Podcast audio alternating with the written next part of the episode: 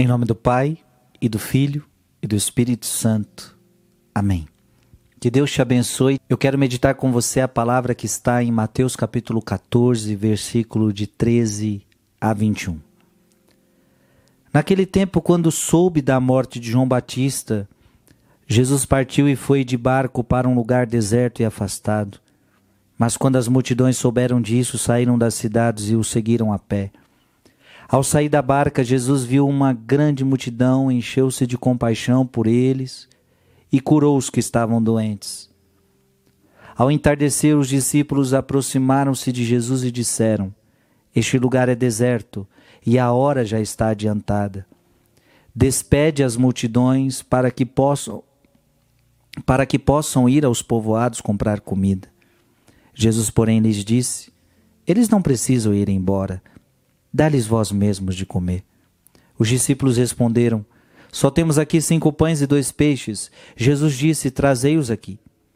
Jesus mandou que as multidões se sentassem na grama, então pegou os cinco pães e os dois peixes, ergueu os olhos para o céu e pronunciou a benção. Em seguida partiu os pães e os deu aos seus discípulos.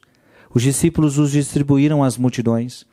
Todos comeram e ficaram satisfeitos, e dos pedaços que sobraram recolheram ainda doze cestos cheios, e os que haviam comido eram mais ou menos cinco mil homens, sem contar mulheres e crianças.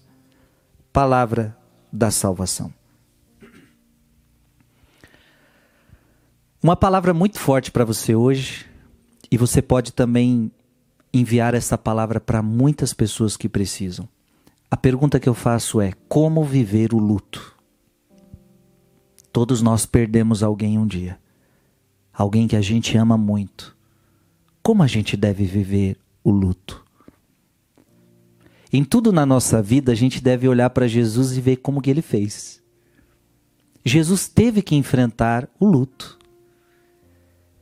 Gente, essa realidade de perder quem a gente ama, tão dolorida, Jesus também enfrentou. Naquele tempo, quando soube, Jesus, quando soube da morte de João Batista, Jesus partiu e foi de barco para um lugar deserto e afastado. Ei, João Batista era primo de Jesus. João Batista era da família de Jesus. João Batista foi aquele profeta que Jesus falou: não tem maior profeta do que ele. João Batista é aquele que anunciou a chegada dele. Você imagina o carinho de Jesus por João Batista, é da minha família. João Batista me anunciou.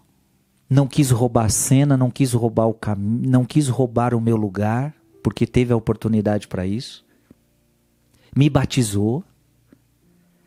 Ah, meu Deus do céu, de repente ele fica sabendo da morte de João Batista. Olha o que, que acontece. Ele foi para dentro de um barco e foi procurar um lugar deserto e afastado. Quando perdemos alguém que amamos, a gente também faz a mesma coisa. A gente procura um lugar deserto e afastado. A gente não quer estar com ninguém, não é verdade? Quando você perde alguém, você quer ficar sozinho, você quer ir para um lugar deserto, você quer ir para um lugar afastado. Eu sei que nessa hora muita gente quer consolar, muita gente quer mandar mensagem, muita gente quer ligar, mas o que a gente mais quer quando a gente perde alguém é ficar um pouco sozinho, um pouco num lugar afastado. Porque a gente tá, por que isso acontece? Porque é preciso de, é preciso tempo para internalizar o que aconteceu. Porque de repente você tem a pessoa e de repente você não tem mais. De uma hora para outra você não tem, não tem mais. Às vezes é uma ligação. Alguém liga e fala: Olha, Fulano de Tal, que você ama tanto, morreu. Até a ficha cair, você precisa de tempo. Quantas pessoas precisam de tempo para essa ficha cair. E nada melhor que um lugar deserto e afastado. Ei, não tem problema nenhum você ir para um lugar deserto e afastado. O que eu quero dizer é, é você ficar um pouco sozinho, você ficar mais quieto, você, você refletir tudo isso. Você internalizar tudo isso. Jesus passou por isso, está aqui. Ele foi buscar um lugar deserto, um lugar afastado. Então, portanto, como viver o luto? Vá para um lugar deserto, vá para um lugar afastado. Ou seja, ou seja, o que, que significa ir para um lugar deserto, um lugar afastado? Não é ficar depressivo, deprimido e solitário. Não. É entrar dentro de você.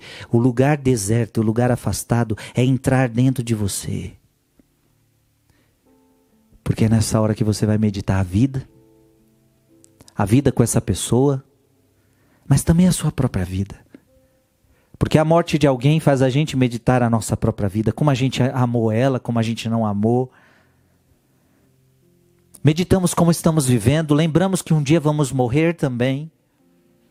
Então é hora de meditar, é hora de entrar nesse lugar deserto, ou, ou entrar nesse lugar onde só você pode estar, você e você, e ali meditar, e ali rezar. A verdade é essa, gente. Quando a pessoa é muito amada por nós, claro, tem gente que morre, a gente não sente tanto. Essa é a verdade. Tem gente que morre quando a gente não tem muita convivência com essa pessoa, a gente não sente tanto. Agora, quando a gente ama, quando a gente convivia, não tem como continuar vivendo do mesmo jeito como se nada tivesse acontecido. Não.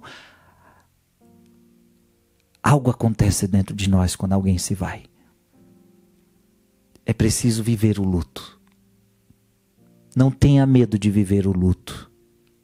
Chore. Medite. Reze. Se afaste. Ou seja, talvez é o momento que você quer ficar mais com você mesmo. Meditando, pensando. Agora preste atenção, e o mais bonito está aqui. As pessoas, Jesus estava no luto dele e um monte de gente foi atrás dele.